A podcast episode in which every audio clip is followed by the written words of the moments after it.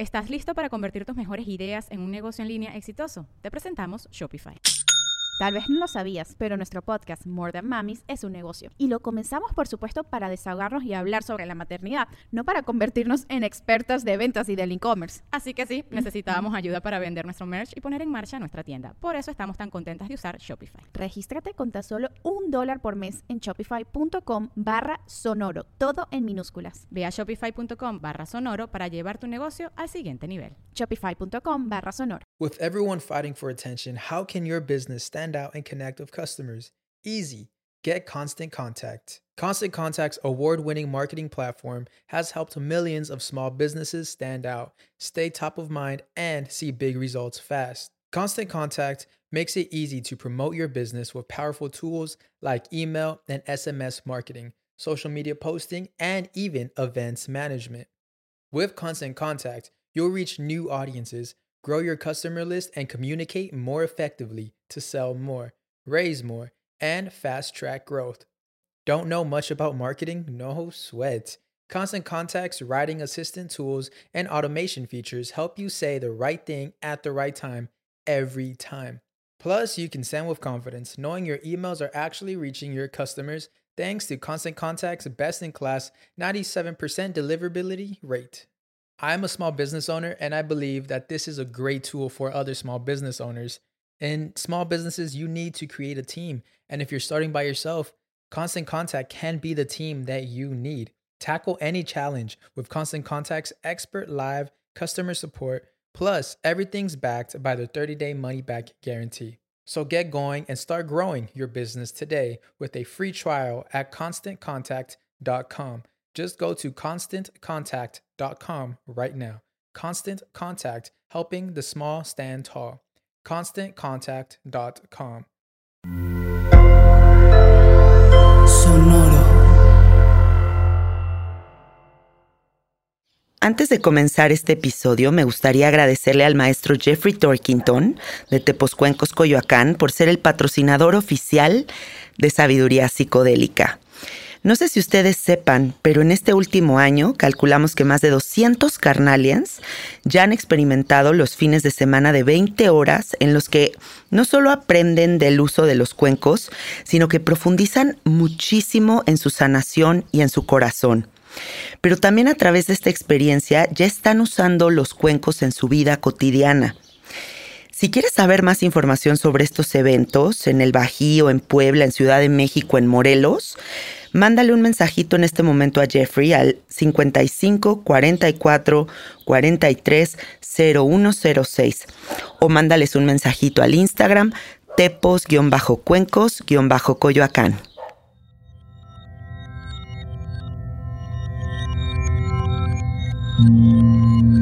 Estás escuchando Sabiduría Psicodélica por Janina Tomasini. Hola, hola amiguitos, ¿cómo están? Bienvenidos a Sabiduría Psicodélica. Muchísimas gracias por estar aquí. Les apuesto a todos los melómanos que nos estén escuchando que este va a ser uno de sus episodios favoritos. Lo auguro.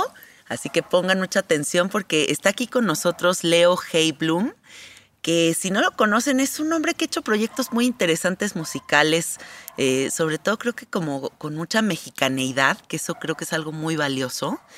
Y lo conocí porque él vino a hacer el zapito aquí conmigo y empezamos a platicar y que Philip Glass y que Brian Nino y que Patti Smith y dijimos, güey, qué pedo, qué padre plática. Así que decidimos convertirlo en podcast. ¿Cómo estás, Leo? Muy bien, muchas gracias. Contento de estar acá. Gracias por venir, gracias por darte el tiempo de venir desde Tepos para acá.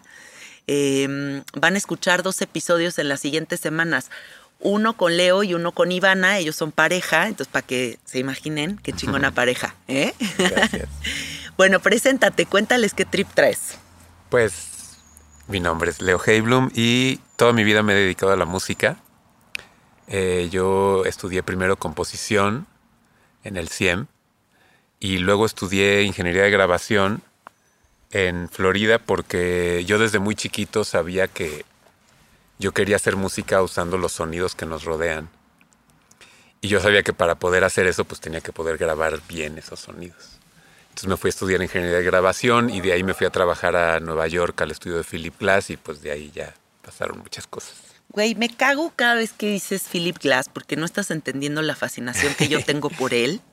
O sea, me parece así de lo más mágico que ha existido en el universo y que hayas estudiado con él es como, ¡pum! No, pues, mind blowing, imagínate. así me explota la cabeza eh, de pensar que estuviste con él. Cuéntanos qué aprendiste con él. Sigo aprendiendo. Este. Yo como que saliendo de la escuela me dijeron, escoge así tu lugar ideal a donde te gustaría ir a hacer un internship, ¿no? Y yo dije, pues, o Philip Glass o Peter Gabriel. O sea, mi cartita Santa Claus es... Esos eran. y me dijeron, no, pues mira, Peter Gabriel está en Inglaterra y pues no tenemos contactos allá, pero con Philip Glass sí, sí podemos intentar. Y pues, le- o sea, me acuerdo todavía el- la sensación de llegar a mi departamento en Orlando y escuchar la grabación de, de la contestadora en donde había un... contestadoras todavía. De esa época. Este, que- donde había un mensaje del estudio de Philip Glass diciendo que estaban interesados en, en que yo fuera a hacer un internship ahí, así de que me metí al baño a escucharlo, no lo podía creer. Güey, qué emocionante. Y pues me fui, me fui a trabajar en su estudio, todavía de camino a Nueva York, porque este, tenía como un, un tiempo libre. Este, fui a, al estudio de Adrian Belew, en donde Santa Sabina estaba grabando su disco. Pues, todavía tuve ahí todavía una experiencia increíble. Y luego estuve, durante cinco años estuve trabajando con, con Philip Glass en distintos proyectos, especialmente en uno que se llamaba La Bella y la Bestia. Y después de eso, pues seguí conectado con él, nos hicimos muy amigos y todavía sigo. Por eso viéndolo. dices que sigues aprendiendo. Sí. Oye, esto que dijiste al inicio creo que es muy importante de recalcar, que es como tu interés en hacer música con lo que ya existe. Ajá. Porque sí, claro, o sea, ahorita aquí tenemos un infinito mar de posibilidades y no nos estamos dando cuenta, ¿no? Exacto. Y a lo mejor y lo más sublime viene como justo de, de nada más prestar atención. De eso se trata mi trabajo, yo creo. O sea, John Cage decía que cuando tú escuchas eh, un, un- un ruido es algo que, que escuchas y te, y te molesta, pero si le prestas atención te termina fascinando y, y lo terminas...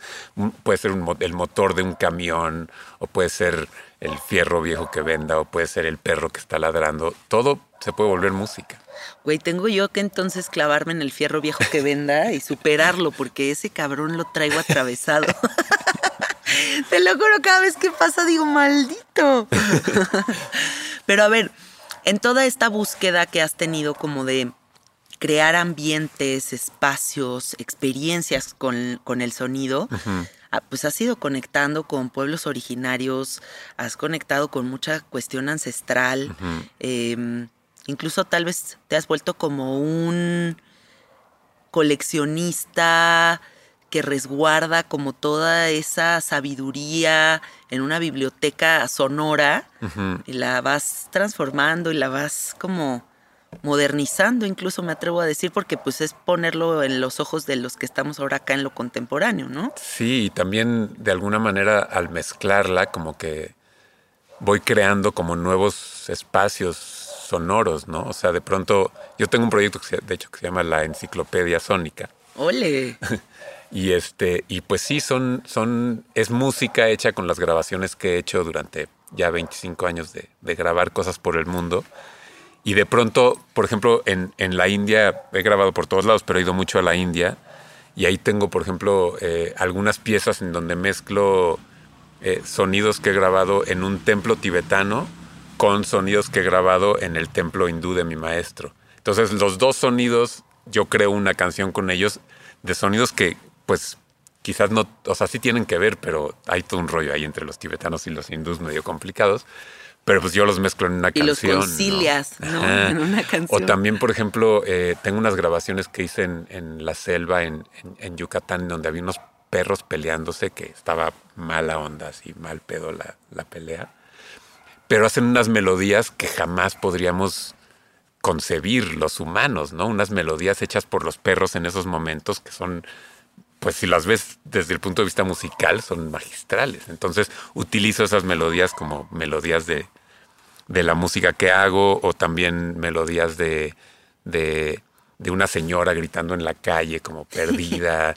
este Y por otro lado también he, te- he tenido a través del cine, que hago mucha música para cine, eh, he tenido como, como mucho eh, acercamiento con el son jarocho, por un lado, y por otro lado con, con músicos wirráricas y músicos rarámuris, que hice un proyecto con Patti Smith en donde estuvieron dos músicos rarámuris, involucrados, o, eh, y he producido ya dos discos de Philip Glass eh, tocando con dos músicos wirráricas. Cuando nos conocimos, eh, ¿te acuerdas que te dije, ay no, encontré un disco que me encantó, que tiene esta... Y tú de que yo lo produje. Y yo, ¿qué? Sí. me encanta me haces pensar cuando estás diciendo toda esta como contemplación que tuviste con la escena de los perros peleándose y lo encuentras como una sinfonía, como esta escena súper poética que nunca voy a olvidar de Belleza Americana, cuando está este chavo que es medio psicopatina y que graba la escena de de una bolsa de basura volando en el cielo y encuentra poético y maravilloso esa danza de la bolsa de plástico en el cielo. Sí, tal cual. ¿No? Y entonces siento que eso es lo que tú contemplas en esa pelea de perros o en esa señora divagando en la calle gritando cosas y lo conviertes en arte. Sí, sí, sí. Y, un poco como que mi misión es este. En, en la enciclopedia es como tratar de. Pues de apartar un poco el ego de esta es mi música y yo hice esta melodía y yo soy el compositor, así de, no, espérate, o sea, sí está todo bien con eso, pero pues también escucha lo que hay a tu alrededor y hay cosas maravillosas sucediendo también todo el tiempo. Sí. Oye, ¿qué es producir un disco? O sea, ¿qué significa para la gente que no sepa qué es ese trabajo? Pues es que es un rango muy, muy muy grande. y depende del artista. Sí, el otro día, por ejemplo, estaba escuchando el, podcast que hiciste con, con, Adán y él justo decía, cuando él decía, ah, pues para los que no sepan qué es producir un disco, y cuando, cuando explicó lo que es un producir un disco, para mí era como, órale, yo no entendía eso, ¿no? Mira, qué loco. porque él decía que pues, producir un disco es este, escoger las canciones, decirle al cantante cómo va a cantar, este, escoger los músicos, este, hacer los arreglos. Y, y sí, eso es producir un disco, pero para, mí es tratar de este, escuchar al grupo o al artista al que vas a producir y tratar de que el disco sea lo más parecido a lo que ellos son. O sea, como tratar de quitar todo, todos como los filtros y los, este, ay, ahora hay que meter un saxofón en esta rola y así de, no, espérate, o sea, tú nunca has tenido un saxofón en tu grupo porque ahora vas a poner un saxofón en tu rola. Mejor sé quién eres, ¿no? Qué padre. Entonces como que yo trato de, que sea lo más puro, lo más cercano a lo, que ellos ya son, ¿no? Por eso me gusta producir grupos que me gustan mucho, porque lo que quiero es que no, que no se vaya a meter nada en el camino, que no llegue un productor y les diga, ay, les voy a meter un cuarteto de cuerdas acá y acá vamos a meter, este, sabes que este guitarrista no es muy bueno, entonces mejor vamos a sacarlo y vamos a traer a otro, otro guitarrista que es increíble. no, yo quiero que suenen, no, que suenen como son, ¿no? Eso está muy padre. Hiciste referencia de un maestro, dijiste como mi maestro. Ah, y me encantaría adentrarnos un poquito en tus escuelas, en tus inspiraciones. ¿Qué es lo que hace al artista? ¿No? O sea, porque siento que hay una parte súper nutrida que despierta esa sensibilidad. Y sin esa nutrición no, no, no hay esa conexión y esa observación. Sí. ¿No? Vamos como tal vez descifrando cosas muy hermosas en nosotros y cuando las entendemos entonces las empezamos a ver en el exterior. Cuéntanos. Bueno, este, al maestro al, que hacía referencias, eh, en la India tengo dos maestros, un maestro de música, que es un santo, o sea, es una persona que por donde va todo el mundo le toca los pies y lo, lo, toman como, como, una persona muy espiritual porque es una persona muy espiritual. Y luego su mejor amigo, que es como mi maestro de meditación. Ellos dos son mis maestros allá en la India. Pero ahora que dices eso, recuerdo algo que a lo largo de 30 años que conozco a Philip, eh, siempre cuando nos juntamos, siempre me hace la pregunta de, ¿qué estás haciendo espiritualmente? O sea, ¿cuál es tu práctica que tienes? Qué chingón. Como que estás practicando, estás practicando. Y para él, o sea, él es como budista, este, tibetano, pero también ahora lleva mucho tiempo trabajando con, los, con los guirras. Pero a él no le importa realmente cuál sea tu práctica espiritual, siempre y cuando tengas una, o sea, estés haciendo algo, estés chambeando en algo, ¿no? Y, y yo creo que cuando dices qué es lo que hace al artista, pues la práctica. O sea, como dicen, este, eh, ¿Cómo llegas a Carnegie Hall? Pues practicando, practicando, practicando. Y, creo que eh, como que cuando estás, cuando te entregas a tu disciplina, pues el tiempo no te deja de otra. O sea, como que este- estás habitando ese mundo ya y es el mundo, o sea, es tan real como este y es, es el mundo en el que habitas. Sí. Y entonces, pues estás entregado a eso y, y yo creo que eso es lo que hace. Me encanta, me encanta. Sí, sí, sí. ¿Y has grabado algo en Varanasi? No, he estado en Varanasi, justo en Varanasi. La única vez que fui fui con mi mamá, Ajá. porque la primera vez que fuimos a la India con Ivana fuimos nueve meses. Órale. Eh, mi madre decidió irnos a visitar, porque ya llevábamos mucho tiempo allá, y nos fuimos a Varanasi y fue muy fuerte. Durante un año ella no pudo comer carne después de esa visita. De ver eso. Sí. ¿Para ti cómo fue? De oler eso. De oler. Sí. Es heavy Varanasi. Sí. Es lo más heavy que he visto yo en Es toda mi vida, heavy. yo creo. Sí, Pero me fascinó. sí. O sea, se me hizo lo más místico que me ha pasado. O sea, un lugar que dije, órale. Nunca había tenido sueños tan locos como los que tuve esas noches. Y además me llevé unos cuarzos a Varanasi, Mm. que los remojé en Ah, el qué río y son los que tengo en mi filtro de agua. Qué bien. Como que los cargué y me los traje. Claro, perfecto. Oye, yo ando tripeando muchísimo con la idea de que, pues, hay muchos sitios, muchos espacios que resguardan memorias muy antiguas. ¿no? Y nosotros podemos ir conectando como con esas memorias cuando vamos a un templo, eh, cuando vamos al desierto, cuando vamos a la selva, ¿no? Hay como una memoria muy antigua que se despierta e incluso despierta cosas muy profundas en nosotros. Claro. Creo que también exploras mucho eso, ¿no? Pues sí, justo, eh, justo es- eso es lo que yo creo de los mantras. O sea, yo creo que los mantras son poderosos justo por eso, porque tienen como... Han sido repetidos tantas veces por tanta gente durante tantos miles de años que ya tienen esa energía. Su cargada, propia ¿no? vida. Sí, y pues igual con los lugares, claro. ¿Tienes un mantra favorito? No, la verdad es que tengo un mantra para cada día. Ah, sí. Sí. Pero, o sea, como que depende de qué para que utilices qué mantra. Pues mi maestro este de la India me enseñó eh, que el lunes es Shiva, que martes es Durga, miércoles Krishna y así. Ah, y luego, si, tienes como la, la necesidad de conectar más con alguna energía en particular, pues puedes hacer solo un mantra un año si quieres. Increíble. Oye, cuéntale a la gente, please, de tus meses en Europa. Ajá. ¿Qué te fuiste a hacer? ¿Qué trip estuviste haciendo por allá? Porque creo que me parece muy interesante todo lo que me contaste antes de grabar el podcast.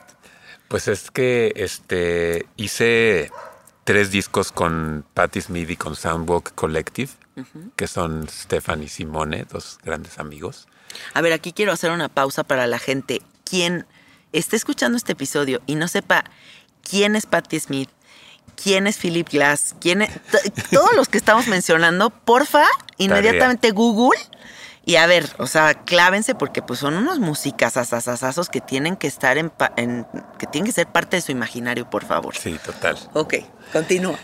Bueno, entonces este Stefan eh, y Simone me contactaron porque estaban haciendo un disco con Patti Smith sobre Artaud, que es este poeta francés que estuvo en México en los 20 y se fue a una cueva en Chihuahua y escribió un libro que se llama La danza del peyote.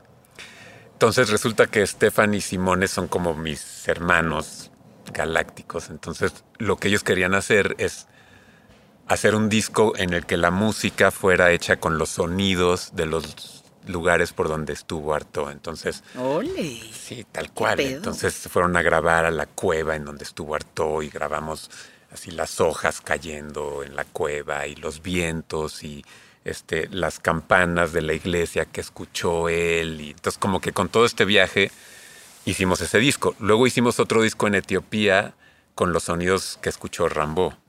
Y luego hicimos otro disco en la India con los sonidos que hubiera escuchado Domal si hubiera podido oír, nunca llegó a ir, pero bueno, son, es una trilogía que después Stefan se viajó y se le ocurrió hacer una pieza en el Museo Pompidou en París, Mi museo favorito de la faz de la Tierra. en la cual todos estos sonidos que, que- que usamos para estos tres discos están como esparcidos en el, en el espacio. Entonces tú entras con audífonos y, com- y dependiendo de por dónde caminas y qué tan rápido caminas y dónde te detienes, vas escuchando distintos sonidos de estos discos. Entonces, de pronto, por ejemplo, estás escuchando eh, La Noche de Harar, que es esta ciudad donde estuvo Rambo en Etiopía, con un piano tocado por Philip Glass, Ay, no, ya. lleno de delay, así alucinante. Pero en cuanto pasas una línea que no ves, empieza un viento de los Himalaya y unos gritos ahí tibetanos. Ay, no. Y en cuanto pasas otra línea empieza a llover durísimo, en, ¿no? O sea, un viaje. Qué experiencia. Y entonces me fui a montar la exposición. O sea, primero me fui a programar todos los sonidos en Berlín con, con, con los programadores que hacen toda esta tecnología. Y luego en París a, pues a montar la exposición, un mes allá. ¿Cómo le podemos hacer para que se la traigan para acá, oye? En esas andamos. Güey, por favor. Sí, o ojalá, sea, sí. quiero vivir esa experiencia Sí, en ácido. Ah, No, es- la verdad es que es un viaje. ya por sí sola, claro. Fue muy loco porque el Pompidou primero habían pensado que cada este, público, o sea, que cada persona iba a estar 15 minutos en la exposición. Y nosotros de no, es muy poco tiempo. Entonces, bueno, media hora. Cada persona va a estar media hora dando vueltas. Ya. Nadie está menos de hora y media. O sea, No, pues es que es un tripsón. porque además hay asientos así como si, si te sientas aquí, escuchas un poema completo de Patti Smith. Si te sientas allá, escuchas a Herzog leyendo los poemas en alemán. Por allá está Gael leyendo unos textos en español. Por allá está Abel Ferrara. O sea, no es un viaje, un viaje. Ay, no, qué experiencia tan hermosa. ¿Y todo esto lo concibió Patty? O sea, pues Patti entre Smith fue Patti, quien empezó a hacer Stefan, todo este. Stefan. Sí, y, y la verdad es que yo hice como todo el diseño de audio de, del espacio. con el- con ellos. ¿no? Sí. Oye, ¿y cómo encuentran ese disco del que acabas de hablar? Eh? ¿Lo pueden escuchar en algún lado? Sí, está en todas las plataformas. Eh, el disco que hicimos con los sonidos en México se llama El Peyote Dance, de Peyote Dance. El Peyote Dance, wow. El de, el de Etiopía se llama Momer Love y el de India se llama Peradam. ¿Estás listo para convertir tus mejores ideas en un negocio en línea exitoso? Te presentamos Shopify. Tal vez no lo sabías, pero nuestro podcast More Than Mamis es un negocio y lo empezamos por supuesto para desahogarnos y hablar sobre la maternidad, no para convertirnos en expertas de ventas y del e-commerce. Así que sí, necesitábamos ayuda para vender nuestro merch y poner en marcha nuestra tienda. ¿Y cómo suena con Shopify? Llegó otra venta. Shopify es la plataforma de comercio que está revolucionando millones de negocios en todo el mundo. Ya seas un emprendedor desde tu casa o desde donde sea, Shopify es la única herramienta que necesitas para iniciar, administrar y hacer crecer tu negocio sin dificultades. Con Shopify puedo gestionar pedidos, envíos y pagos desde cualquier lugar, brindándote toda la información y estadísticas de tus ventas al detalle. Regístrate para un periodo de prueba con tan solo un dólar al mes en shopify.com barra sonoro, todo en minúsculas. Ve a shopify.com barra sonoro para llevar tu negocio al siguiente nivel. Shopify.com barra sonoro. Ole. Oye, cuéntales de esta instalación que había de peyotes en el museo. Sí, es que el espacio, la única eh, como división que tiene el espacio es que cuando entras hay unos tablones de madera muy grandes que, que vienen de, de Etiopía, que representan la parte de Etiopía. Luego en la parte de en medio hay como unas piedras que representan la montaña, que es el libro que escribió René Domal, que es este, el Mount Analog, la montaña analógica, que es en la que se basó Jodorowsky para hacer la montaña sagrada. Tengo que leer ese libro. Sí, tienes que leer ese libro. ¿Ya lo leíste tú? Le- Pedazos, leímos pedazos Está para chingón. hacerlo increíble. sí, es, Wow. es complicado, es- te imaginas. ¿Cómo qué cuenta? ¿Qué, ¿De qué habla? Pues habla de, la, de este lugar inalcanzable, ¿no? Este lugar al que todos queremos ir, pero nunca llegamos. Ah, pues que- sí, como la montaña Sí, sagrada. exacto. Como la idealización del lugar donde encontramos la. Pues sí, como la elevación espiritual o como la Sí, gran revelación. Y Domal era parte de un grupo que venía como de los dadaístas y de los surrealistas y, y- y murió muy joven. Y bueno, los tres, los tres poetas tuvieron una vida muy, muy ruda. Azotadona. Sí, sí, sí. Y la parte de México, lo que, lo que te de- dice que llegaste a la parte de México es una isla de peyote. Que pusieron en el Pompidou. Sí. ¡Wow! O sea que conseguimos gente que ninguno viene de México, muy cosa muy importante, no Sí, no porque si no, sacaron- ahorita nos van a linchar Sí, aquí. No, no, no salió ningún peyote de aquí del desierto. Son este unos fueron crecidos en, en- en Bélgica, otros en Inglaterra, otros en Alemania y llegaron todos a Francia y ahí con un gran amigo Aleph, este, pues los plantamos. ¡Wow! ahí están. ¡Qué hermoso! Sí. No, me encanta. Oye, y para la gente que también no conozca a Patti Smith, cuéntales, pues, o sea, quién es, qué, qué Pues trip es musical tiene, la propuesta, el icono que ella significa, ¿no? güey. ¿no? Y su, su- su disco Horses es uno de los discos más importantes de, Leí su libro, de la música Just Kids. Sí, que es divino, es ¿no? muy bonito, Sí. muy bonito el libro. Sí, trabajar con ella también fue un gran aprendizaje porque, este, o sea, trabajar con Philip, pues he trabajado durante muchos años y él me ha enseñado mucho esto, esto de la entrega al trabajo, ¿no? O sea, él, por más de que sea Philip Glass y te imaginas que pues podría rascarse la panza, ¿no? O sea, él es como Le un encanta. monje. O sea, se despierta todos los días a hacer su práctica espiritual, su tai chi, su meditación y todo el día escribe música. Wow. Y a eso se dedica, o sea, a escribir música, estar con su familia, ¿En dónde vive? en Manhattan. Ah, ok. Y Patty igual. O sea. Patty está como clavada en la pieza y lo importante es la pieza y llegar a trabajar y del único que habla es de la pieza y de y es como, como que un muy azotada también, ¿no? Porque pues los tres poetas son muy azotados y ella está como que como que una de sus de sus este, cualidades más grandes es que, que can- channeling, ¿no? Canaliza. ¿cómo Que canaliza, ¿sí? a, a otros autores, ¿no? Entonces como que sí los, los incorporiza, o sea, como que se vuelve ellos, ¿no?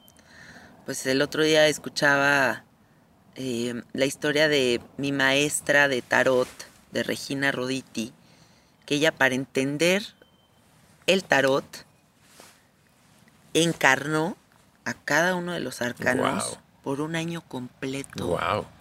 O sea, es una Qué señora que ahorita ya tiene setenta y tantos años. Y, güey, un año de cada año así de su vida, cuando se clavó el tarot, encarnó a cada uno de los arcanos. Y así es como realmente comprendió todo lo que implica. Pues sí. Es Yo creo que eso es lo que está haciendo Patti Smith, ¿no? Como Sí, un es- trip es así de la meterte en el ¿no? viaje La- absoluto sí. para manifestar. Sí, tiene que ser un compromiso total, ¿no? Y sientes como ese, ese compromiso. O sea, Ujú. Oye, please platícame cómo fue también todo este trip de hacer el disco con los Raramuris eh, y con los Huerráricas. sí, la verdad es que ¿Estuviste en la peregrinación? fuimos a, a- hicimos un concierto, no hicimos peregrinación, o sea, yo he ido varias veces al desierto por mi parte. Sí. Este, pero con ellos fuimos, el, el primer concierto que, que hizo Philip con ellos, que lo grabamos, hicimos un disco que se llama El Concierto del Sexto Sol. Eh, se grabó en Real de 14 el 21 de diciembre del 2012, que es cuando se iba a acabar el mundo. Sí, güey, qué chingonada. Y, y, eh, tanto trabajar con ellos como luego trabajar con, con Martín y con Clorinda, que son los Raramoris con los que hicimos el disco con Patti Smith, fue muy hermoso porque fueron procesos como muy colaborativos. O sea, como que ellos son compositores de las piezas, ¿no? Y reciben regalías, así como todos los que compusimos las piezas con ellos. Entonces, eso como que de alguna manera te cura de, de espantos, ¿no? Porque luego siempre, obviamente, cuando salió ese disco, empezaron las críticas de, ay, cultural appropriation, y están usando a los la cultura de los indios para hacer su- sus rolas. Y, y pues ya, ni- o sea, ya ni te afecta realmente porque sabes que no es así. O sea, sabes que fue una colaboración de igual a igual en la que nos divertimos este, y nos comprometimos con la música todos juntos, parejos. Hicimos la- las rolas, las hicimos juntos. ¿Qué pudiste observar de toda su sabiduría? ¿Con qué te quedaste? Así que hayas dicho, güey, qué cosmovisión tan chingona tienen con respecto a tal cosa. Pues creo que el respeto a las formas y, a, y a- a- y a los procesos. Y es otra vez un poco lo mismo que te venía diciendo de Patty y de Philip, ¿no? Como, como el, el compromiso con lo que estás haciendo. Es Que- que eso, qué importante, ¿verdad? Sí. Que te mame lo que haces. Sí. O sea, es que tiene que ser así como divertirte, de verdad pasártela muy chingón. Y la pasión, que eso es algo que, que- que me enseñó mi mamá desde muy chiquito. Ella era psicoanalista. Y ella me decía que, que para poder estar, o sea, para poder estar sano tienes que tener alguna pasión. Si no, si no tienes algo que te apasione, estás, no estás vivo. Claro. Y entonces ella me, me hacía ¿Qué como... te mueve? ¿Qué te mueve, no? Y encontrar algo que te, que te apasione. O sea, si, si tienes un trabajo que, que, que- que te aburre y que no le encuentras ningún sentido a la vida y que no te prende levantarte de la cama para hacerlo, pues haz otra cosa. O sea, Sí. y, y bueno, muchos artistas pues tienen una vida muy ruda, ¿no? Y, y muchos pues, se mueren de hambre, pero tienen esa pasión y eso es lo que los mueve. Y yo creo que ese- en ese sentido están más vivos que alguien que tiene mucho dinero, pero pues nada le prende, ¿no? Oye, cuéntanos alguna historia como de estos registros que vas y haces alrededor del mundo. Eh, como algún viaje así locochón que te haya pasado en todas esas experiencias. Hay tantos. Lo bonito es que cu- cuando escuchas la música de la enciclopedia sónica, todos los sonidos que hay en, esos, en esa canción los grabé yo en algún momento de mi vida. Y cuando yo los escucho, yo me acuerdo de esos momentos. O sea, me acuerdo, por ejemplo, cuando estábamos con uno de mis mejores amigos, Gabriel, con el que voy a cenar al ratito. Este, Que le mandamos saludos ahí sí. que él estaba haciendo un proyecto de eh, entender las vocalizaciones de los monos araña. Y entonces me llevó de ingeniero de grabación para grabar monos araña en la selva. Y había unas chavas de Puebla que, que- que se dedicaban a, agarrar murciélagos para medirlos y para como ent- entender. Y entonces eh, me dediqué a, grabar estos murciélagos y las melodías de los murciélagos. No mames. O sea, no mames. O sea, no puedes creerlo. Y entonces así yo grabando el micrófono puesto al murciélago y el murciélago.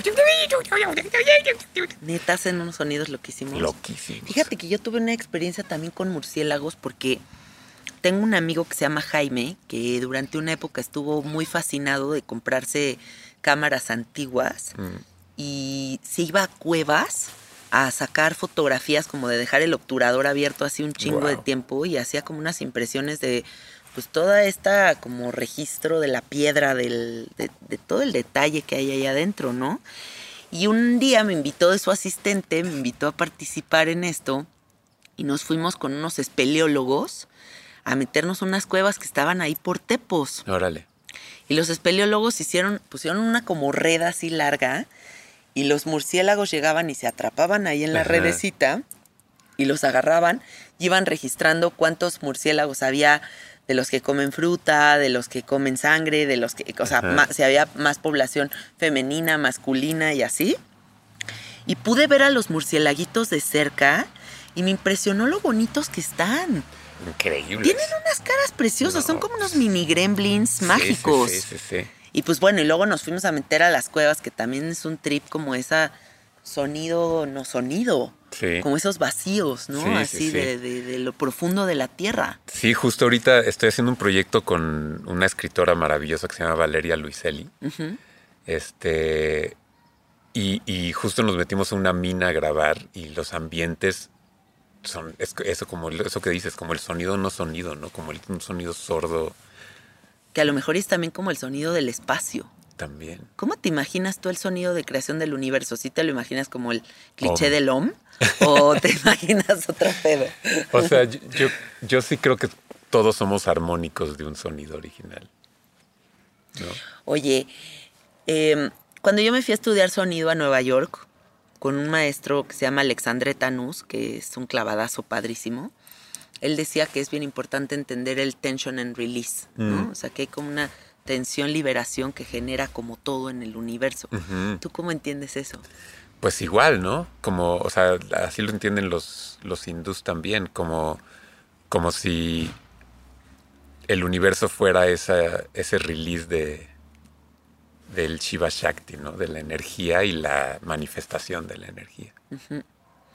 Oye, estaría, imagínate, increíble que hicieras como un disco, como una, así como una manifestación de, de toda la cosmovisión hinduista, que es tan psicodélica, Claro. güey. O Sí, sea, sí, veo sí. tu playera y es hiper psicodélica. Yo, todos mis viajes de DMT, de ayahuasca, de eso, o sea, todos han sido como súper esas cosmovisiones. Y por eso entiendo cómo, a pesar de que son culturas radicalmente distintas, todas van hacia el mismo lugar. Sí, es que como dice mi maestro, son tecnologías. Son tecnologías. Y ellos tienen como una tecnología que funciona muy bien como para entender las distintas maneras que tiene la energía de manifestarse. Y esos son los dioses indios. ¿Cómo crees que sonaría la muerte? Quién sabe, ya, ya lo escucharemos. Ya nos tocará. Pues a lo mejor y como explosión, ¿no? O sea, como que yo me lo imagino así como, ¡pua! como que se integra. Híjole, como- sí, no, yo creo que es un sonido completamente nuevo. Pero eh, voy a presentar la enciclopedia sónica en Nueva York. Ah, sí, a Sí. ver, cuéntanos de eso. Me invitó este, otra de las personas que más admiro en mi vida, Lori Anderson. Me invitó, a- le- una vez fui a su casa a enseñarle la enciclopedia sónica en audífonos. Así estaba ella, un amigo de ella y su perro. Y le ponía los audífonos al perro. Ay, qué padre. Y le encantó y entonces me invitó a hacer un concierto que en su momento se canceló por la pandemia, pero ahora se va a hacer en Joe's Pub en Nueva York.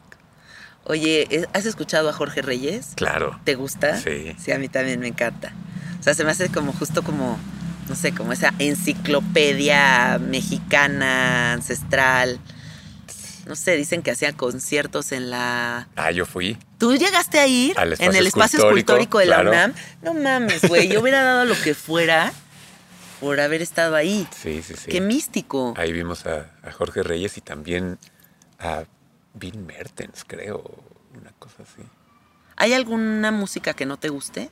No, cuando, cuando era chiquito yo decía que el country no me gustaba, pero ya me gusta. Sí. Hubo un maestro, tengo un maestro, eh, Neto García, que también le mando muchos saludos, que me enseñó que solo hay dos tipos de música, la buena y la mala. Y yo entendí que la música mala, entre comillas, es la música que no se hace con pasión. O sea, la música que no le estás haciendo porque es lo que quieres hacer y lo que te nace hacer y lo que necesitas hacer. La que estás haciendo porque quieres... El hitazo. Sí, volverte famoso, tener lana o tener fans o tener no sé qué. Con esa música no conecto, sea del estilo que sea. De los nuevos artistas, alguno que ahorita digas, no mames, qué trip son, está increíble lo que está haciendo. Yo este, tuve un problema hace unos años, que es que me picó el virus del son jarocho. Ah, huevo. y entonces Qué raro virus. como que estoy un poco afectado por ello. Y llevo varios años en los que escucho y toco mucho son. Entonces no estoy muy conectado con los... ¿Y tocas el arpa? No, ya quisiera. No mames. Sí. Yo cuando vivía ahí en Santa María la Ribera iba mucho a comer a un restaurante de mariscos que está ahí sobre San Cosme. Ajá. Eh, y hay unos músicos de son jarocho que tocan ahí en vivo y no mames, qué No, belleza. es un virtuosismo. Yo cuando era chiquito iba con mis papás a, a cenar al hipocampo ¿Sí? y mi papá siempre pedía La Bruja y el Cascabel De las Y- canciones. de, de son jarocho y yo veía estos músicos y yo decía, es que esto es, o sea, el virtuosismo de estos güeyes no puede ser. Está o muy sea, cañón. Son tan, tan buenos como el mejor músico del mundo. Y entonces yo pensaba que estos músicos tenían que estar algún día tocando en el Carnegie Hall. Y un día estaba yo masterizando un disco que produje de son jarocho eh, de Los Vega en Nueva York y los llevé a casa de Philip Glass a que le tocaran un poquito de son. No, qué chingón. Y Philip los invitó a tocar al Carnegie Hall. Ay, no, y entonces, qué mágico. así ya, yo tocando con los Vega en Carnegie Hall, así de ya. Güey, ya me morir. puedo morir. O sea, ¿qué es esto? Me Sí. encanta, qué padre. Oye, ¿y mm, qué tan purista eres en el sentido como de, no sé, hay gente que, mm, por ejemplo, el otro día conocí a alguien que decía, no, pues es que yo casi no escucho música justo para yo poder manifestar, para tener como mi canal muy limpio, para poder como traer lo que sea que yo traigo dentro, ¿no? Y no dejarme influenciar tanto por todo lo que está en el exterior. ¿Qué tanto eres tú así? No, nunca lo ¿Te había pensado de mucho de la manera. música? Sí, este, nunca lo había pensado así, pero cuando dijiste purista pensé que ibas a hablar del son jarocho, que ahí sí soy un poco purista. ya, ya, ya. Este, que, o sea, que no, digo, cada quien que haga lo que quiera, ¿no? O sea, me parece que... Hay que experimentar. Sí, que la música está viva y tiene que seguir transformándose y, y- y claro que me nutro de cosas. Lo que pasa es que, y la, la pandemia también me llevó a, a como un, a, a un flashback de mi vida, ¿no? O sea, como que de pronto estando encerrado en mi casa con, con Iván así fue de...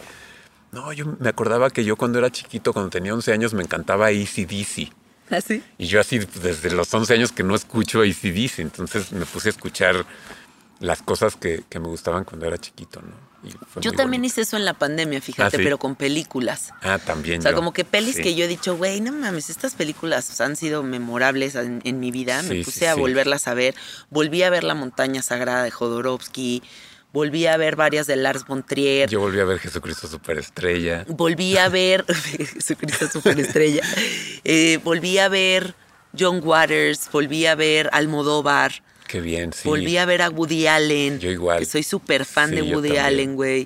O sea, como que vi como varias pelis que han sido importantes en mi vida y las vi con otros ojos, como que Yo siempre que- se va transformando. Es que el cine, qué transformador es, ¿eh? ¿no? No mames. Yo el otro día me di cuenta de yo tuve muchísima suerte porque mis papás eh, eran psicoanalistas los dos y tenían un instituto de, de- se llamaba el IMPA, Instituto Mexico- Mexicano de Psicoterapia Psicoanalítica para el Estudio de la Adolescencia. Órale. Y formaban terapeutas. sí. Y entonces, este, yo, cuando ellos fundaron el IMPA, yo tendría que haber tenido 6, 7, 8 años, como que me tocaron esas tres generaciones. Y entonces ya estaba como muy grande como para que me dejaran con un babysitter. Y entonces me llevaban a los cineclubs de lunes. Entonces todos los Ah, lunes veían películas y las analizaban psicoanalíticamente. Entonces yo a los 6, 7, 8 años pues vi Bergman, Woody Allen, Fellini, Pasolini, y así de... ah, Pasolini, güey. güey, o sea... A mí también me pasó eso, ¿eh? O sea, como Sí. que mi papá veía mucho cine de arte y pues sí vi pelis muy locochonas desde muy chavilla. Sí. O sea, Jodorov- bueno, ves que mi tío abuelo, Rafael Corquidi, era el fotógrafo de Jodorowsky. La Ah, montaña ¿neta? sagrada y el topo las hizo él. Güey, qué cabrón. No, pues qué influencias traes. Total, y además también se te nota muy cabrón lo de papás psicoanalistas. ¿Sí? No, yo siento, o sea, como, güey, pues, que has trabajado, o sea, que, Mm. que- que desde muy chavito te inculcan como la observación. Sí, y además cuando yo nací, ellos ya, ya, o sea, mi mamá tenía 35 años, ya. Entonces como que me dieron mucho chance, confiaron mucho en mí, me Qué dijeron, chingón. vas, o sea, tú sabes lo que quieres. Sí. Si me vuelvo mamá, me voy a volver mamá ya también yo bien grande. Creo que está bueno. Y que también me gusta pensar como en abrirme ese espacio ya después de mucho trabajo personal Claro. hecho. ¿No? Claro. O sea, no como desde el, el, ay, no tengo ni la menor idea de qué pedo, claro, güey. sí, O el reproche de, no, es que no viví ciertas cosas. Ya le caminé, entonces ya Claro. ahorita ya podría decir, órale, va, güey, ¿no? Pero quién sabe. Oye, bueno, este, cuéntanos qué viene, o sea, ¿en qué proyectos andas? Pues yo más que nada, y casi no hemos hablado de eso, fíjate, pero hago música para cine. Esa es mi principal chamba. ¿Pelis? ¿Qué pelis? Pues, ¿En cuáles has este, participado? Híjole, ¿cuál? Muchas. Ay, cuéntanos, ándale, ¿cuáles? Así, de las más conocidas, la primer grande que hicimos es María Lleneres de Gracia. este, ¿Cuál es esa? De una peli gringa de una colombiana que lleva Ah, droga. claro, de las chavitas que se comen las pelotas de coca. Yo la vi. Es buenísima. Sí, A huevo. Sí, sí, la vi hace mucho tiempo. Luego de mis pelis favoritas que he hecho es En el hoyo de Rulfo, el documental del segundo piso. Ay, no la he visto. ¿De qué se trata? Se trata del segundo piso del periférico, pero ¿De los niños que viven ahí? No, no, no. De Ah. cuando lo estaban construyendo. Y justo yo le, le conté toda esta idea que yo tenía de. que yo tengo de hacer música con sonidos a Rulfo. Y Juan me dijo: "Pues, haz eso con mi película. O sea, vente al segundo piso, está lleno de sonidos alucinantes, graba y haz la música con esos sonidos. Ay, qué Y cabrón. entonces, Órale. Es de los- mis trabajos favoritos. Ajá. Y recientes, se me van a olvidar muchas muy importantes, pero Pájaros de Verano, por ejemplo, es una peli colombiana que creo que todavía está en Netflix. Hay una que se acaba de estrenar en Netflix que se llama eh, I am Vanessa Guillén, yo soy Vanessa Guillén. La voy a buscar, no la he visto. Ajá. También El Silencio de Otros, que también está en Netflix. Luego más famosas, pues fui el productor musical de Frida. Ole, güey, qué padre. Amé esa peli. Yo tengo un trip muy largo con Frida Kahlo antes de que se volviera turbo popular y esté impresa en playeras con bigote hipster. Sí. Eh, pues no sé, la sentía muy cercana. Yo Mm. era una adolescente medio azotada y me metí a estudiar un diplomado sobre Frida Kahlo Wow. en la UNAM y como que me clavé duro con eso y cuando me sentía muy triste me iba a la casa de Frida Kahlo solo a sentirla. Qué y- bien. entonces cuando me dices que hiciste la música de la peli de Frida, pues yo cuando Salma Hayek hizo esta peli me mamó. O sea, Pues para ahí- mí fue como, wow. Sí, yo y Jacobo hicimos la supervisión musical y ahí metimos a, a los Vega, a los Cojolites, a las Pirecuas, a toda la música mexicana que se escucha ahí. Está bien chingona esa película, está muy bien hecha. ¿Alguna otra que te acuerdes? Este. Bueno, acabamos de hacer eh, con Alexis Ruiz, otro gran carnal, eh, que toca el vibráfono y la batería con Jesse Bulbo. Ajá. Este, hicimos Los Reyes del Mundo, que es una peli colombiana que está por estrenarse ahorita. Eh, que acaba de ganar el Festival de San Sebastián. Yo hice, que Arráncame- en hice la música de dije, Arráncame la vida. Ah, que es- wow, que- qué chingonada. Es que todas las pelis, la verdad es que él... Y también hice la, peli- la música de Chicuarotes, que es la peli que dirigió Ah, Gael. sí, sí, sí, sí, sí. Con Daniel, que también tiene un papel ahí alucinante. Qué chingón. También hice la música de una peli que hizo la pareja de Daniel Maya Godet, que se llama Plaza de la Soledad. Un documental sobre las este, trabajadoras sexuales de la Merced. Ah, mira, y eso te iba a decir, porque cuando dijiste lo de la plaza, Increíble. Una de 50, una de 60, una de 70, una de 80. ¿ay, dónde siguen puedo encontrar trabajando. esa? Yo quiero verla. No sé dónde se puede ver. Creo que está en es que qué padre, mira, todo lo que estás hablando, o sea, musical o cinéfilo, son registros de Bueno, y de las pelis, de las mejores pelis que hemos hecho son las que ha dirigido Tatiana Hueso. ¿Qué pelis? Eh, primero hicimos El lugar más pequeño, luego hicimos este Tempestad, que es un película. No le he visto, güey. y ¿Está ahorita eh, Noche de Fuego, que es su primer ficción, Órale. que está en Netflix también. Se Ah, la voy recomiendo mucho. No, pues tenemos un buen de chamba todos los que estamos Y aquí estamos escuchándote. terminando su peli nueva también. Me encanta. Oye, para todos los chavos así jóvenes que nos están escuchando y que traen todo este trip musical y que quieren como traen este deseo, esta sed, ¿no? Como de manifestar, de empezar a hacer cosas. ¿Por dónde empiezas? Este. Pues por encontrar algo que te apasione. Yo creo que ese es el, el trip. O sea, la verdad no sabría cómo responder esa pregunta, porque yo tuve la suerte de que na- nací en una familia muy musical. O sea, mi hermana y mi hermano estudiaban con los folcloristas, mi hermano tocaba batería, tocaba piano, cantaban, mi está- mamá ya- ya tocaba piano. O sea, para mí la música siempre fue lo más importante en la vida. Qué chingón. Entonces, pues no sé. Sí, pero bueno, chance también como que se avienten sin tanto cerebro, ¿no? O sea, porque todo como que si lo filtramos en la mente laberíntica, Y, y creo que creo que como tratar de que lo importante sea la experiencia de hacer música. ándale, ¿no? ¿Cómo le va a ir a la música? No cómo le va a ir a la música. O sea, yo eso lo veo en general en todo. O sea, como que cuando estás haciendo algo porque estás esperando un resultado y estás esperando a ver cómo le va a lo que hiciste, pues te estás perdiendo el- lo importante, que es cuando lo estás haciendo. Eso tiene que ser lo importante.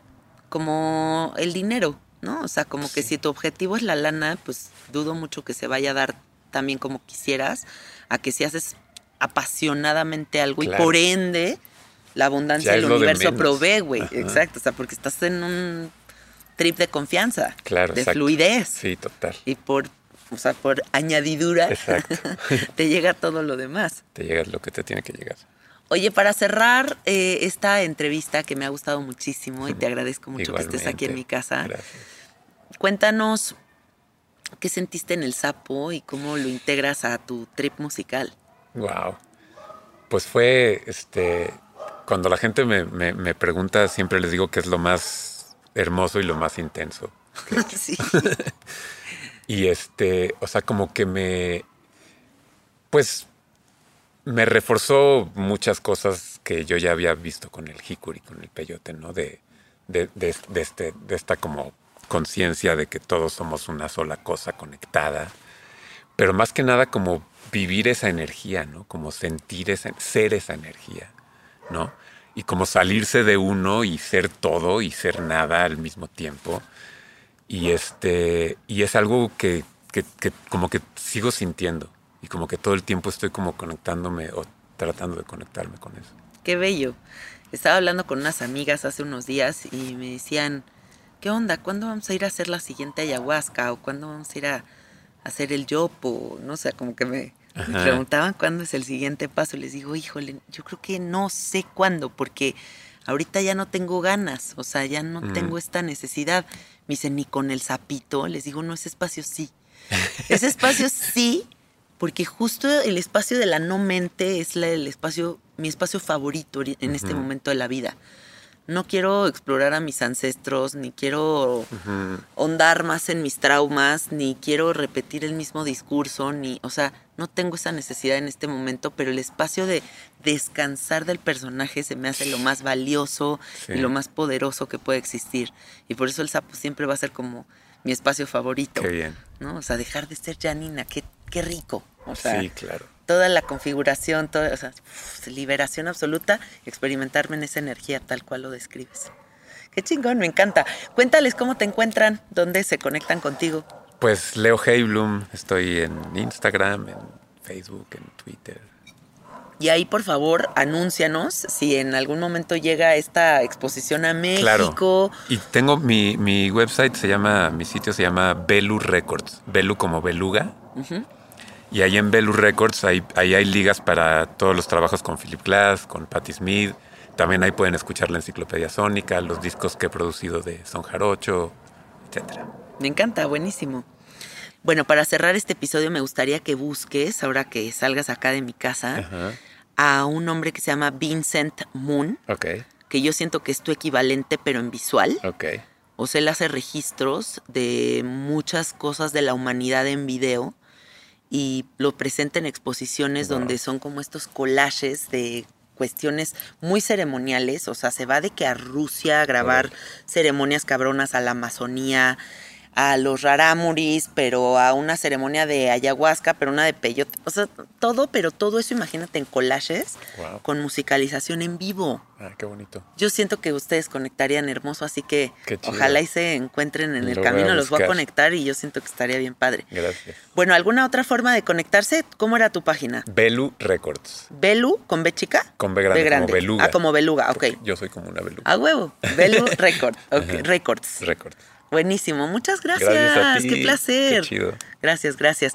Y los que escucharon este episodio en este momento se me van por favor a googlear a Patti Smith, a Philip Glass, Lori Anderson. a Lori Anderson, a todos los que mencionamos aquí, porque de verdad aquí encuentran una enciclopedia de posibilidades que yo creo que les va a abrir cosas bien bonitas. Entonces aprovechen todas las referencias que hay en este episodio. Gracias. No olviden suscribirse al episodio, bueno, perdón, al podcast, denle clic a la campanita, eh, compartan, please, en sus redes sociales, porque de esta manera difundimos más el mensaje. Y gracias por estar aquí. Les mandamos besitos y abrazos. Hasta la próxima. Bye bye. Chao.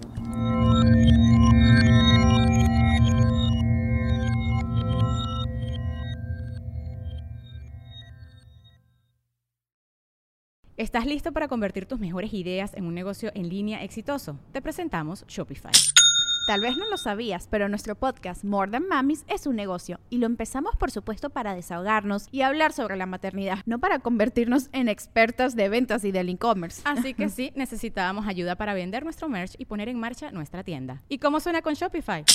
Llegó otra venta. Shopify es la plataforma de comercio que está revolucionando millones de negocios en todo el mundo. Ya seas un emprendedor desde tu casa o desde donde sea, Shopify es la única herramienta que necesitas para iniciar, administrar y hacer crecer tu negocio sin dificultades. Con Shopify puedo gestionar pedidos, envíos y pagos desde cualquier lugar, brindándote toda la información y estadísticas de tus ventas al detalle. Regístrate para un periodo de prueba con tan solo un dólar al mes en shopify.com barra sonoro, todo en Ve a shopify.com barra sonoro para llevar tu negocio al siguiente nivel. Shopify.com barra sonoro.